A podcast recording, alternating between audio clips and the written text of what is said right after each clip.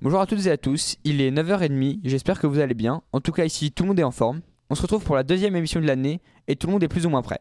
Allez, allons-y sans plus attendre. RSM, saison 7, épisode 2, ça commence maintenant.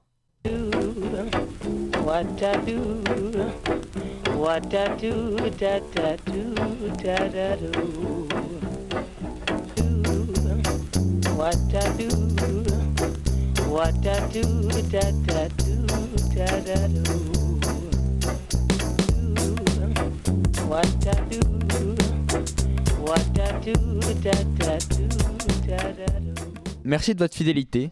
Pour rappel, toutes nos précédentes émissions sont disponibles sur le site de la radio www.radioschumann.fr. C'est déjà la dernière émission de l'année. Et oui, bientôt Noël, la nouvelle année approche aussi à grands pas. Je pense que je suis une des dernières personnes qui ne sait pas encore ce qu'elle fait pour Nouvel An. Mais bon, de toute façon, c'est pas ça qui va m'empêcher de gérer mon émission. Mention spéciale euh, bah, à Clément qui est toujours tout seul à la technique, parce qu'on était supposé avoir une stagiaire mais qu'elle est pas là. Sur ce, allons-y.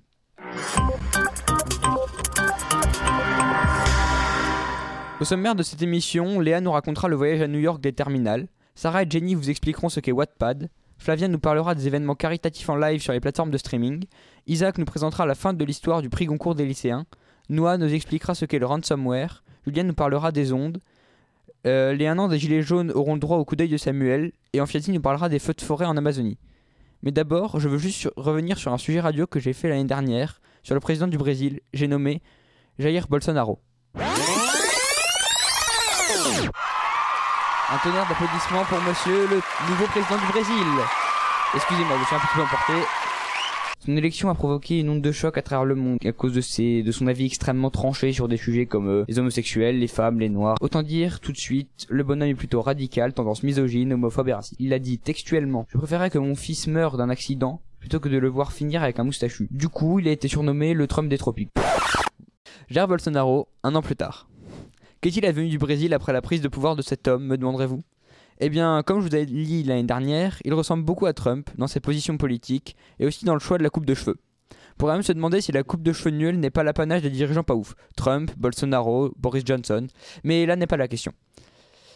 Sinon, le Brésil est un pays très sûr depuis qu'il est au pouvoir. Bah oui, maintenant approximativement un Brésilien sur 10 a le droit d'acheter une arme légère librement, donc tout le monde peut se défendre.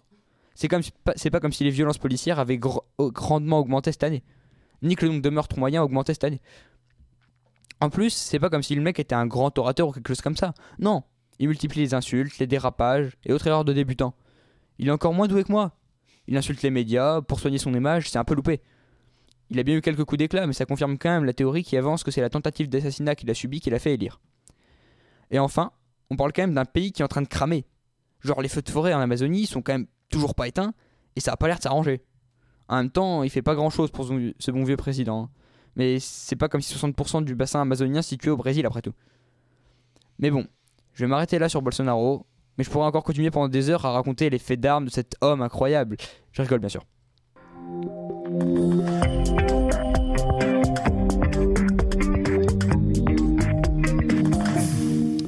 D'ailleurs, tant qu'on y est, Amphitati va nous, parler, va nous en parler de ces feux de forêt en Amazonie. Bonjour à tous. Aujourd'hui, je vais vous parler des feux de forêt au Brésil. Tout d'abord, commençons par un peu de géographie. La forêt amazonienne se situe en Amérique du Sud, au Brésil. Elle a une superficie de plus de 5,5 millions de kilomètres carrés.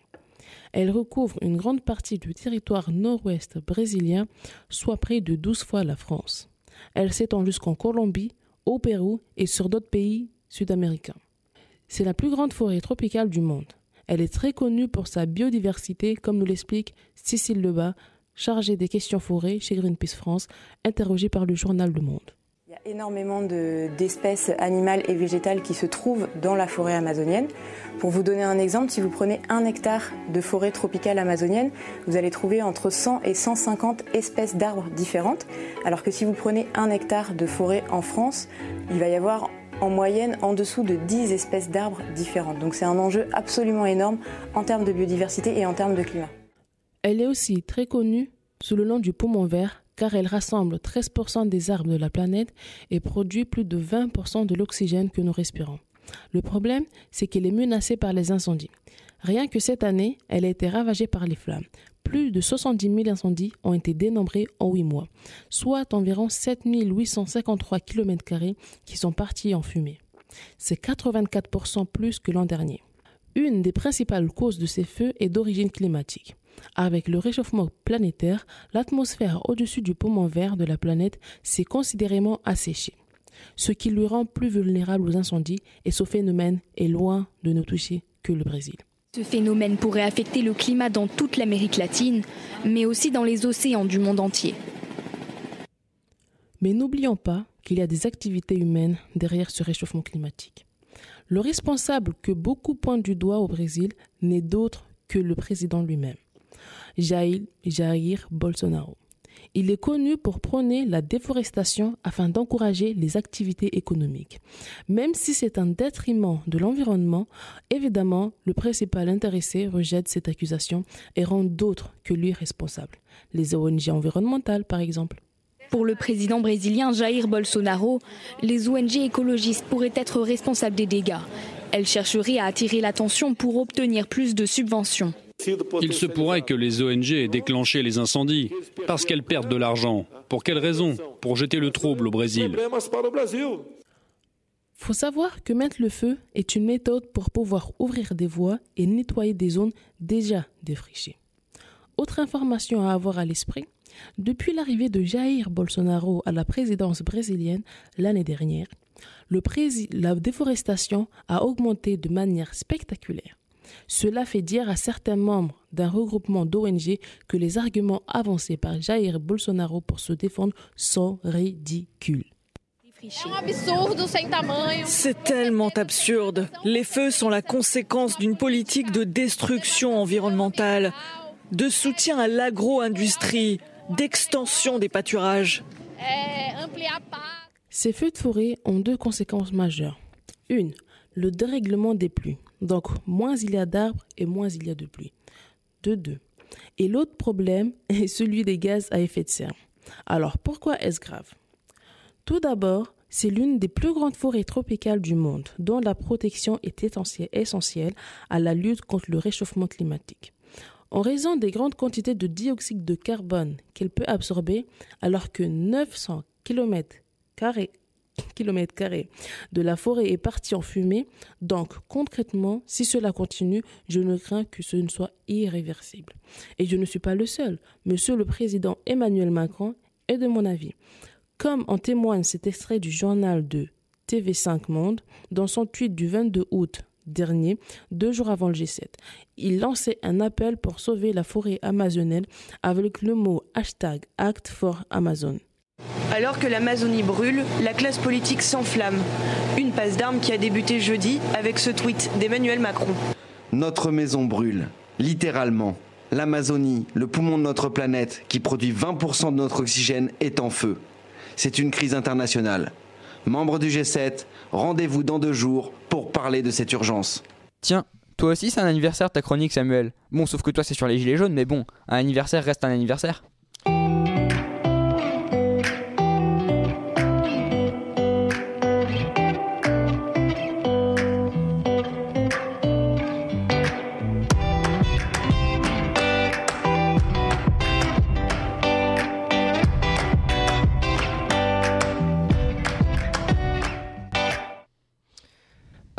Bonjour à toutes et bonjour à tous. Effectivement aujourd'hui je vous retrouve euh, pour les 1 an des gilets, jaunes pardon. Et effectivement mes un an.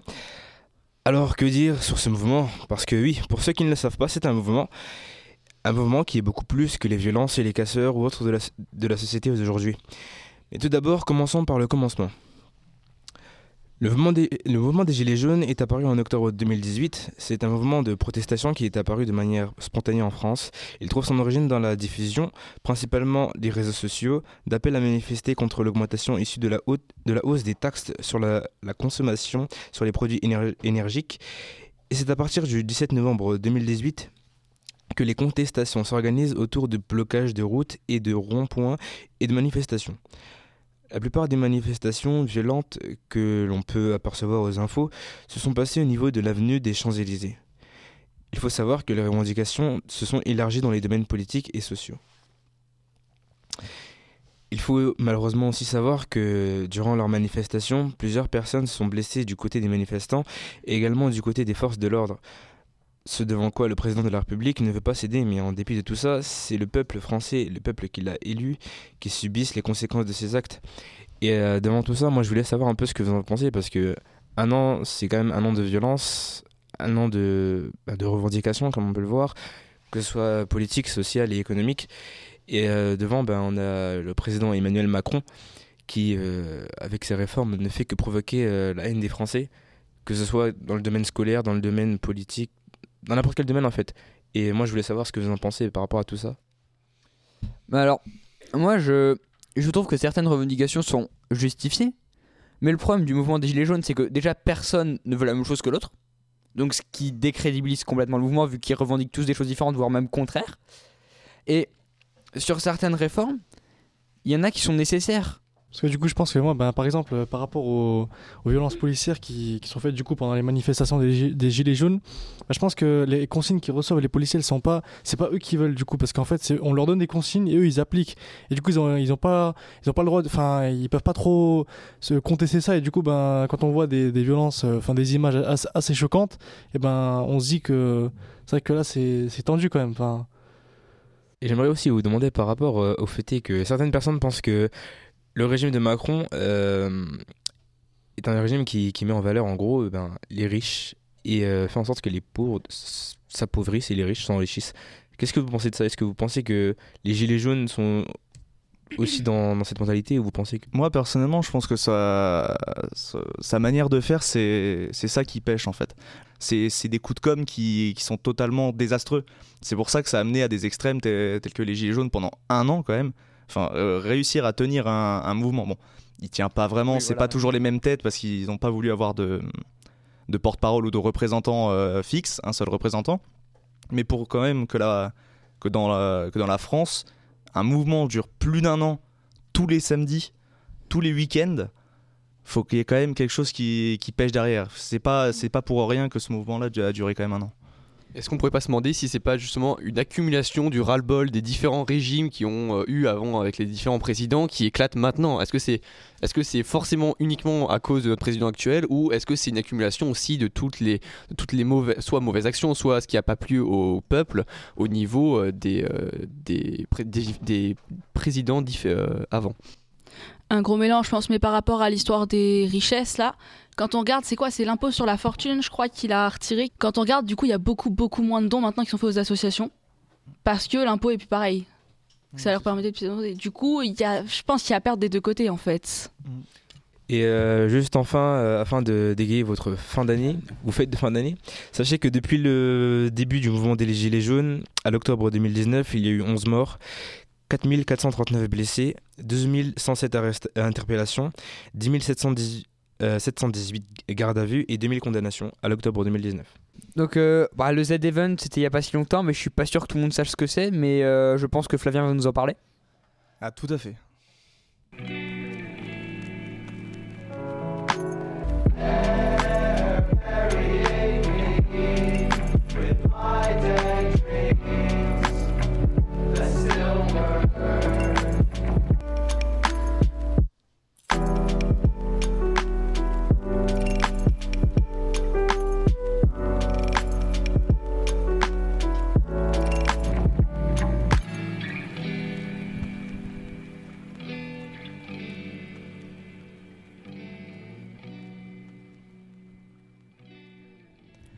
Alors déjà, bonjour à tous.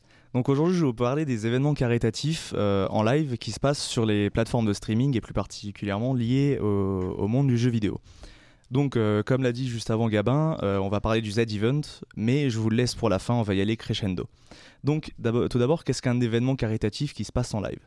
C'est-à-dire, c'est un événement organisé par un streamer, par un État, comme par, exemple le Téléthon Gaming, euh, par un vidéaste connu, euh, comme euh, la, la cause animale créée par Rémi Gaillard, celui qui faisait des, plein de vidéos avant sur, sur YouTube et qui s'engage pour la cause animale. Et le but est de recevoir, en jouant aux jeux vidéo, des dons qui vont être reversés à des associations pour, par exemple, la protection des animaux, le développement de certains vaccins ou autres. Et ces événements-là sont très populaire et euh, rapporte pour la plupart une très grande somme d'argent qui euh, concurrence en fait l'image qu'avaient les médias avant des, euh, des, communautés, de jeux vidéo qui euh, étaient vues et perçues par les médias avant comme étant une communauté qui était très centrée sur elle-même, qui ne donnait pas de, de soi pour les autres. Et euh, bah, tous les chiffres que je vais vous donner dans la suite va vous prouver que c'est totalement le contraire et c'est des chiffres qui défient vraiment des, des grands événements nationaux. Donc on va d'abord te- commencer par le euh, Téléthon Gaming, celui qui a rapporté le, moins d'argent, mais quand même une très grande somme. C'est quand même pas rien. Le Téléthon Gaming a rapporté au euh, moment où je vous parle, 50 132 euros euh, qui, se sont ajoutés à la cagnotte globale du, euh, du Téléthon. Alors par rapport à la cagnotte globale du Téléthon, ça peut paraître ridicule, mais il faut pas oublier que le Téléthon, c'est un événement qui se passe depuis plusieurs années, qui à l'échelle d'un État, les chaînes de télévision le relaient en masse, et du coup, ça peut paraître ridicule, mais 50 000 euros, c'est quand même une grande somme, sachant que plus tôt dans l'année, il y a déjà eu plein d'autres euh, événements caritatifs euh, de ce type-là. On a eu par exemple euh, l'événement Animal de Rémi Gaillard que je vous parlais tout à l'heure, qui s'est déroulé le 7 décembre et qui était là pour, pour protéger euh, les animaux et aider à leur défense, leur réintroduction et autres, et qui a rapporté euh, 120 000 euros. Donc 120 000 euros en une journée, il y avait 20 streamers, euh, dont euh, le créateur du Z-Event, Zerator. Et euh, cette, euh, ça s'est passé bah, voilà, le 7 décembre, ce qui fait que les personnes qui donnent à ces événements-là peuvent pas tout, le- temps non plus donner. La plupart des gens ne, ne peuvent pas donner euh, je dirais, 1000 euros à chaque événement caritatif. Ce qui fait que bah, c'est réparti par palier. Le Téléthon Gaming n'a fait que 50 000, c'est la, moitié de ce qu'a fait Animal. Mais c'est une grande somme à euh, l'échelle individuelle. 120 000 pour Animal, c'est pareil. Mais on a eu un, autre événement euh, peu de temps avant, vers la fin de décembre, le 29, 30 et 1er décembre, euh, 20 29 novembre, 30 novembre et euh, 1er décembre, c'était le Déserbus de l'Espoir. Donc euh, c'est un stream, c'est un live qui se passe pendant 60 heures en continu où des gens se, relaient euh, pour jouer à, un jeu euh, qui, est, qui est un bus qui traverse un désert qui fait une ligne droite. C'est un jeu qui de base n'est pas intéressant, mais les personnes qui viennent et intervenir dans cet événement-là rendent l'événement intéressant de par les conversations qu'ils ont et le, et le but étant de récolter le plus d'argent. Euh, cette année, ça a rapporté 860 000 euros. 860 000 euros, c'est vraiment énorme. On est près du million. C'est quand même une somme symbolique. Mais l'événement caritatif qui, euh, bat tous les records, euh, c'est bien entendu le Z-Event. Le Z-Event, l'année dernière, en 2018, avait, euh, reporté, ah, rapporté la, petite somme d'un million, d'un million 94 000 euh, euros pour euh, 21 591 donateurs, ce qui fait une moyenne de 25 euros le don, ce qui est quand même énorme. Mais cette année, euh, le Z-Event a battu tous les records, même les records mondiaux. C'est l'événement caritatif euh, en live sur la plateforme de Twitch qui a rapporté le plus d'argent au monde, devant les Américains et devant plein d'autres pays qui euh, font ça depuis des années. Ça a rapporté 3 509 878 euros quand même. Il y avait 48 streamers qui étaient là pour une, durée de 55 heures environ de live pendant, le, pendant un week-end. Et ça a, ça a rapporté 3 milli- enfin, plus de 3 millions d'euros, ce qui a battu le record mondial. Mais c'est quand même plus de 2 500 000 euh, visiteurs qui sont venus voir les lives. 2 500 000 pour une communauté française. C'est énorme. Et en pic d'audience, on était presque à 600 000 euh, viewers, enfin personnes qui regardaient simultanément. C'est incroyable. Et euh, cette année-là, on on n'a pas eu de 21 000, euh, euh, 36 000 donations. Non, il y a eu 238 628 dons au total. Il y a autant de personnes qui ont donné ou qui ont même acheté des t-shirts qui faisaient une marge quand même de- d'environ 20 euros pour l'événement. Ce qui fait que ça a tout dépassé et c'est un événement qui, qui a battu tous les records. Et cet événement-là a tout donné à l'Institut Pasteur, qui a fait un message pour les remercier, bien entendu. Attends, encore une suite? Non mais décidément c'est les émissions des suites de chroniques quoi. Donc pour le coup c'est Isaac qui va nous parler du prix Goncourt des lycéens. Why did I move here? I guess it was the weather.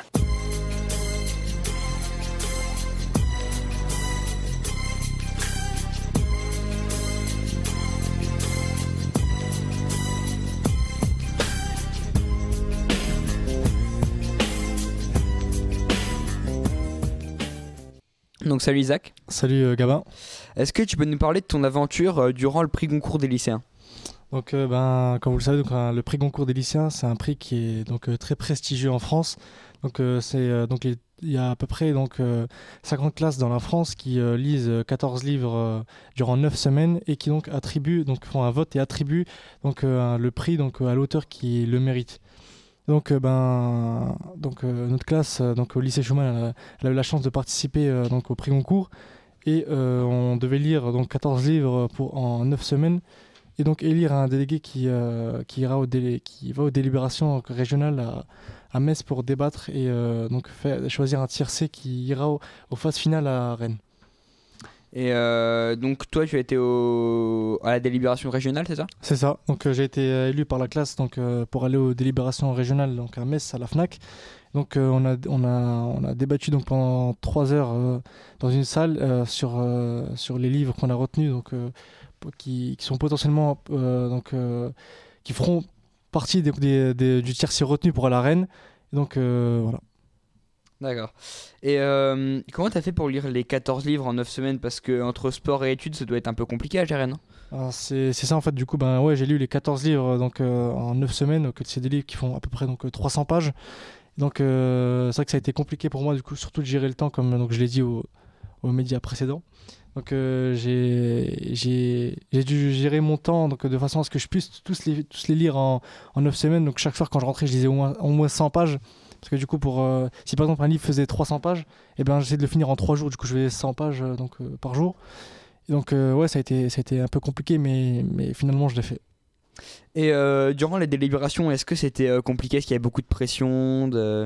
Bah en fait, euh, ouais, il y avait un peu beaucoup, il y avait de la pression parce que du coup, bah, on voyait les autres délégués qui étaient là. qu'on- moi, je savais qu'ils, on savait tous qu'ils maîtrisaient, que chacun maîtrisait donc les livres, donc euh, que chacun allait tout faire pour euh, le mieux débattre possible et donc être choisi parmi les délégués qui, iront à Rennes et débattre pour les phases finales. Personnellement, j'ai pas eu trop de pression parce que ben, je me suis dit, que je savais faire. Du coup, ben, j'ai, j'ai essayé de, de gérer le mieux possible le stress et la pression. Et du coup comment s'est passée la préparation pour ces délibérations?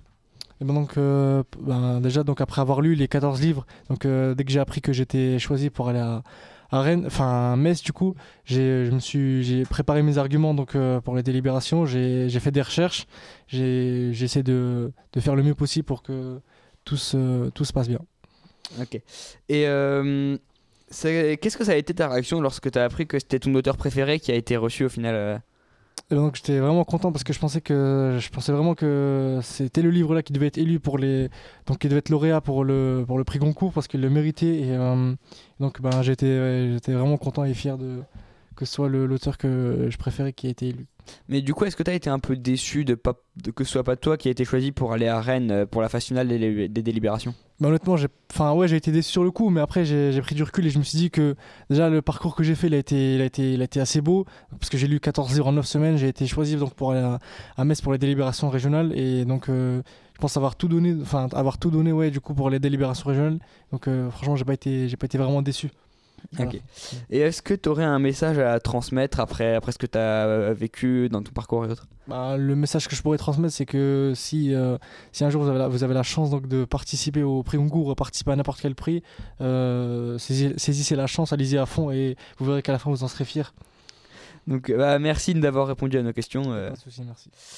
On va rester dans le, dans le thème de la littérature avec euh, Sarah et Jenny qui vont nous parler de Wattpad. Mais euh, c'est quoi exactement les filles?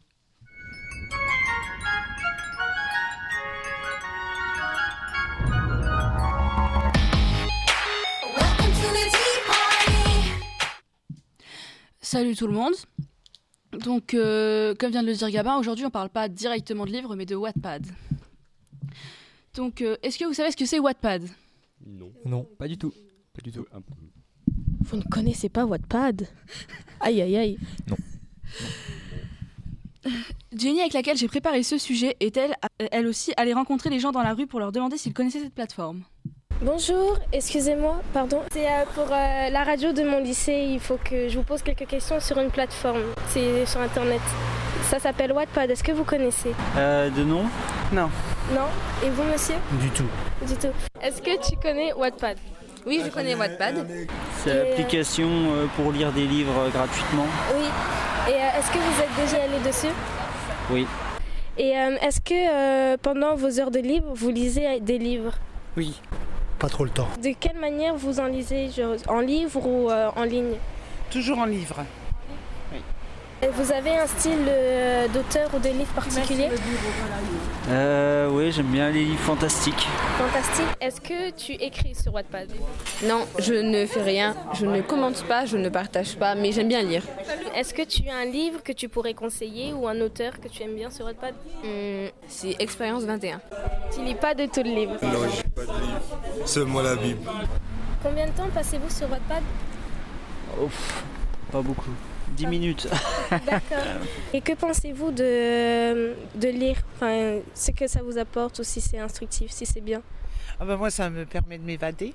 J'adore lire, donc voilà quoi. Euh, Est-ce que euh, à tes heures perdues, tu lis euh, des livres ou, euh, Des fois, comme je travaille beaucoup, je me lève tôt le matin. Ça veut dire lorsque je rentre vers 14h, 15h, 15h, 14 euh, j'ai cherché Jamal, Jaifa, aller à l'école, euh, que les choses de la famille quoi en fait, la semaine. Merci beaucoup. Alors bonne journée. rien. Au revoir. Au revoir. Merci beaucoup. Wattpad compte à ce jour 70 millions d'utilisateurs partout dans le monde et des écrits dans plus de 30 langues et plus d'une vingtaine de genres différents a été créé en 2006 à Toronto par Allen Lou et Ivan Yuen. C'est à la fois un site et une application dont le but est le partage d'écrits. En 2019, Wattpad a subi une mise à jour permettant l'achat d'histoires payantes et s'est lancé dans l'édition. La majorité des, utilisateurs de la plateforme ont au moins, ont moins de 25 ans et sont des adolescents. La communauté Wattpad regroupe à la fois un grand nombre d'auteurs, amateurs ou pros pour certains, et beaucoup de lecteurs. Le partage des écrits, majoritairement des romans ou des fanfictions, se fait essentiellement via le bouche à oreille. Les auteurs sont plus proches de leurs lecteurs avec lesquels ils peuvent communiquer directement. Les lecteurs peuvent commenter chaque chapitre qu'ils peuvent aussi liker et chaque paragraphe d'une histoire.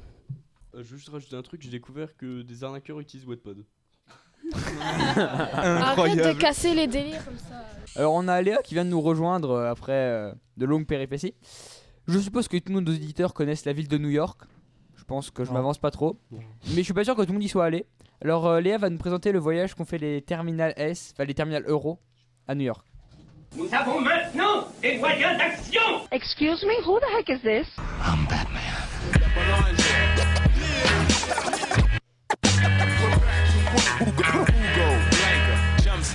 The.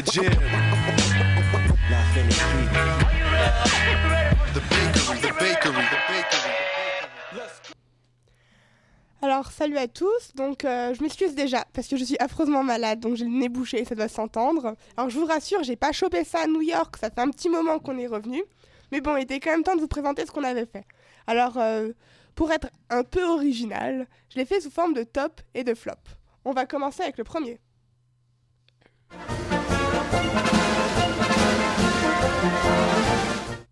Alors, je voulais vous parler du truc qui m'a le plus marqué. Pour moi, c'est Coney Island. C'est une île dans Brooklyn. Et en fait, c'est là. Ça a un peu un air de fête foraine avec euh, un grand parc d'attractions. Avec la, je crois que c'est la plus vieille euh, grande roue qui est là-bas. Et il y a aussi Nathan's, un restaurant qui a- à l'origine a été ouvert par un immigré polonais. Et c'est là-bas qu'a été inventé le hot dog. Donc du coup, j'ai trouvé ça formidable parce qu'il y a l'ambiance, même s'il pleuvait et que du coup, on n'a pas pu faire un tour de grande roue. Mais bon, vu qu'on a dansé avec les profs sous la pluie, c'était quand même marrant. He's worthy. He's holy. He's wonderful. He's altogether good. He's my Lord. He's my Savior. He's my friend. He's my deliverer. He's my everything. Hallelujah. Glory to God. Donc euh, la deuxième chose qui était super, c'était le tabernacle. Alors le tabernacle, en fait, c'est une grande église euh, à Brooklyn, et donc on allait voir un gospel. Alors là, c'est pas le gospel que vous avez entendu, mais c'est une partie du sermon euh, que nous on a entendu. Et on avait trouvé ça super impressionnant parce que le mec, il avait la foi en disant ça. Et puis les gens dans le public, mais ils hurlaient comme un concert, et on a trouvé ça assez impressionnant parce que en France, on est beaucoup moins croyants, et dans les églises, il n'y a pas la même ambiance. Alors, dans les églises, non. Mais sur certains pèlerinages de jeunes, pour en avoir fait, c'est exactement le même principe. Oui, mais les pèlerinages de jeunes, c'est pas tous les dimanches, parce Non, que là-bas, c'est tous les dimanches comme ça.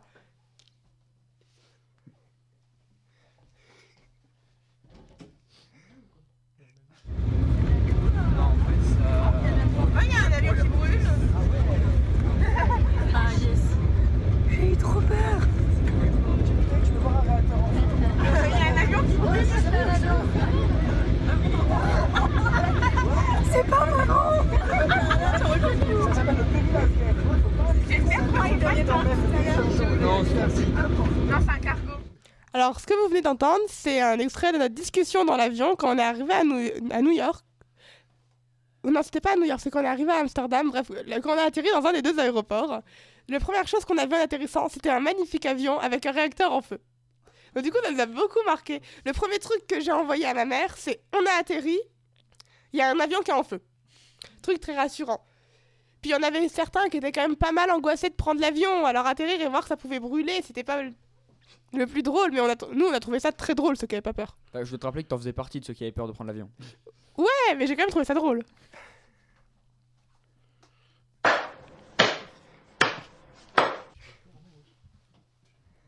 Alors ça, en fait, c'est le bruit que faisait la... Genre, je crois que c'était une chinoise dans notre auberge en découpant ses légumes. Et en fait, on a eu très peur. Parce que le matin, on était allé à Chinatown. Et euh, il y a une de nos camarades de classe qui avait oublié sa carte de métro.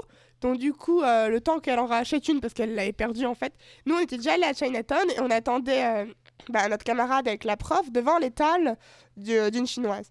Et en fait, euh, elle nous a regardé, mais vraiment mal. La première fois, elle nous a juste demandé de se décaler un peu, donc on s'est décalé un peu. Elle est revenue une deuxième fois. Donc on s'est encore redécalé un peu, mais on était toujours devant parce qu'en fait on n'avait pas compris que l'étal il faisait le coin de la rue, donc on avait beau changer, on était toujours devant l'étal. Et la troisième fois, elle nous a lancé un de ses regards, on a cru qu'on allait finir euh, en, dans- en ramen.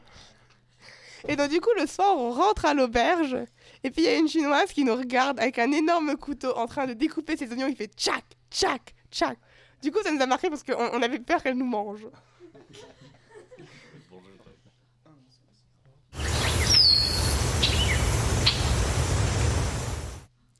Bon, alors, euh, quand même, New York, c'est très bétonné, mais heureusement, il y a Central Park. Alors, Central Park, c'est assez impressionnant parce que c'est giga grand et c'est tout artificiel. Ouais, et ils ont ramené des cailloux de. de je sais pas, des, des énormes cailloux, ils les ont ramenés dans le parc pour faire des cailloux. Ah ouais. Et en fait, ce qui nous a marqué, c'est qu'on a, on s'est un peu éparpillé dans Central Park. On- les profs nous ont dit, oui, on se retrouve au bout de Central Park. Donc du coup, il y a Thomas qui allait au bout de Central Park. Sauf qu'entre-temps, la prof a changé d'avis et nous a fait sortir par un côté. Et en fait, il y avait deux, trois groupes qui étaient ailleurs, mais qui avaient été prévenus. Et Thomas, en fait, avait pas de forfait, il avait pas internet, il avait rien du tout, donc on n'a pas pu le prévenir. Donc du coup, on s'est retrouvés tous ensemble. On était à Labour pour aller à Top of the Rock, euh, le haut de la tour de Rockefeller, et on trouvait plus Thomas. Donc du coup, ça a été une énorme pagaille. Bon, heureusement, ça s'est bien fini, on est allé le chercher, il était, euh, bah, il était sain et sauf. Mais sur le coup, c'était quand même assez marrant. Donc maintenant, on va passer au flop.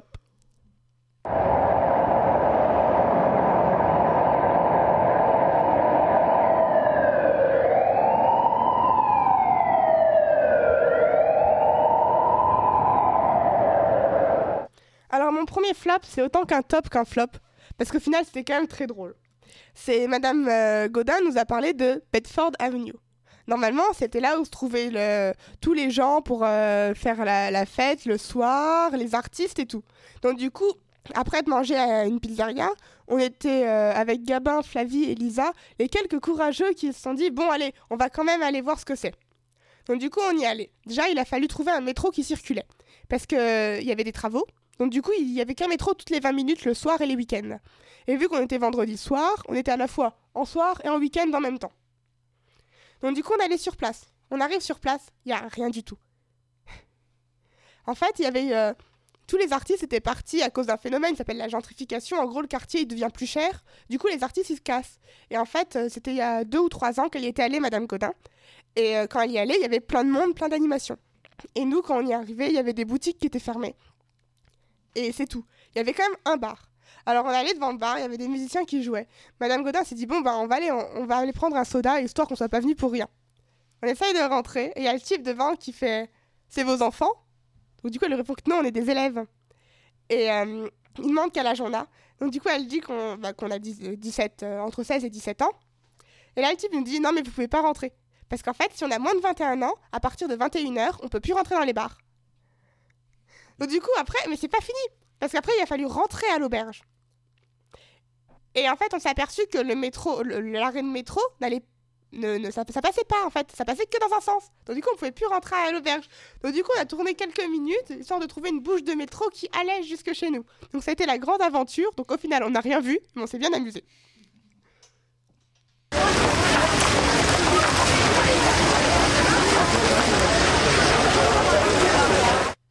Bon, après, il y a un gros problème à New York, c'est qu'il y a des gens. Mais genre, il n'y a pas un peu de gens, il y a beaucoup trop de gens partout. À part dans Brooklyn, où là, on était à peu près tranquille. Mais dès qu'on allait sur Manhattan, il y avait des gens partout. Et je déteste les gens, donc j'ai trouvé ça très nul. Moi, j'aime bien New York, mais sans les gens.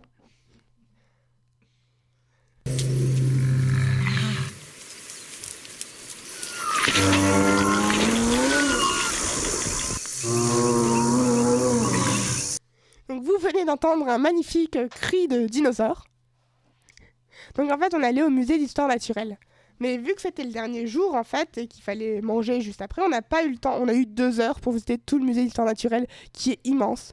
Donc j'ai trouvé ça dommage parce que c'est un chouette truc et finalement on n'a pas eu le temps de le faire à fond comme on aurait voulu.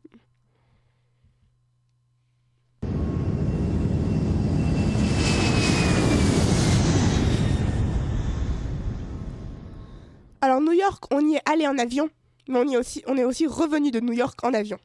Et là, ça a été une catastrophe pas possible. Déjà, notre avion avait un quart d'heure de retard. Sauf qu'on avait une correspondance, qu'on avait 10 minutes pour prendre la correspondance. Donc avec un quart d'heure de retard, on pouvait pas avoir la correspondance. Heureusement, ils ont retardé l'avion pour nous. Donc on a traversé tout l'aéroport d'Amsterdam en courant. Donc l'aéroport d'Amsterdam, il est quand même euh, assez grand. Ça doit être un des plus grands d'Europe. C'est le plus grand d'Europe. C'est le plus grand d'Europe. Donc du coup, on atterrissait à un, bout et il fallait qu'on soit à l'autre bout. Donc on a couru. Bon, on arrive dans l'avion. Le truc, euh, on se demande depuis quand euh, il était construit. Parce que franchement, il n'était pas tout neuf l'avion. hein. Madame Godin nous a dit que oui, la première fois qu'elle est allée à New York, c'était déjà un avion comme ça qui était euh, qui, volait. Donc du coup, on s'est posé des questions. Bon, mis à part les tablettes un peu pourries et qu'on n'avait pas trop de place pour mettre les sacs et les jambes, ça s'est quand même bien passé.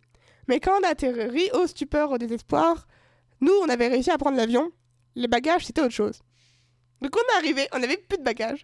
Donc du coup, on a commencé à faire la queue pour demander les bagages. Puis il y a ceux qui n'avaient pas conservé l'étiquette de leur bagage et qui ne connaissaient pas le numéro de leur bagage. Donc du coup, ça a été une misère pas possible pour que tout le monde retrouve ses bagages. Mais finalement, alors moi, je les ai reçus le lendemain ou le surlendemain euh, devant chez moi. Donc du coup, tout s'est bien terminé. Bah, tout le monde les a reçus le lendemain, je crois.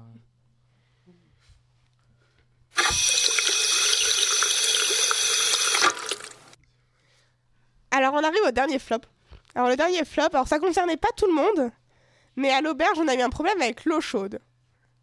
Déjà moi alors euh, il y avait deux chambres de filles, une chambre de 6, une chambre de 3.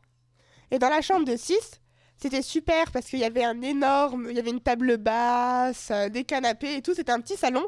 Sauf qu'on n'avait pas de chauffage, et on n'avait pas l'eau chaude. Donc du coup, vu qu'on était arrivé trempés, parce que quand on est arrivé c'était le déluge, nos affaires dans les valises étaient trempées. Donc Madame Godin nous a dit oui, mais vous les mettez sur le chauffage pour ça sèche. Finalement, on a tout séché au sèche-cheveux parce qu'on n'a jamais trouvé le chauffage. Donc du coup, Madame Godin a dit qu'on n'était vraiment pas doué. Elle est venue voir et là, elle s'est aperçue qu'en fait, c'est normal qu'on trouvait pas le chauffage vu qu'il n'y en avait pas. Et alors, il y a eu euh, aussi des problèmes euh, d'eau chaude dans les autres chambres où généralement, il fallait laisser couler l'eau 20 minutes avant d'avoir un peu d'eau chaude. Bon, c'est pas très écologique, mais bon, au pire, euh, on s'avale l'eau froide. Donc voilà, c'était tout. C'était mes top et flop du voyage à New York. Bah, merci Léa. Donc euh, ça y est, c'est déjà la fin de l'émission. Euh, je vous rappelle juste encore une fois que toutes nos émissions sont disponibles sur le site de la radio www.radioschumann.fr Vous pouvez aussi nous retrouver sur tous les réseaux sociaux, Instagram, Facebook, etc. pour avoir les news et les, les annonces de sortie. Donc euh, merci à tous de, vous, de nous avoir écoutés. Je vous laisse et bonne fête à tous. Hein. A plus. What what I do, da da do, da da do. Do what I do, what I do, da da do, da da do. Do what I do, what I do, da da do, da da do.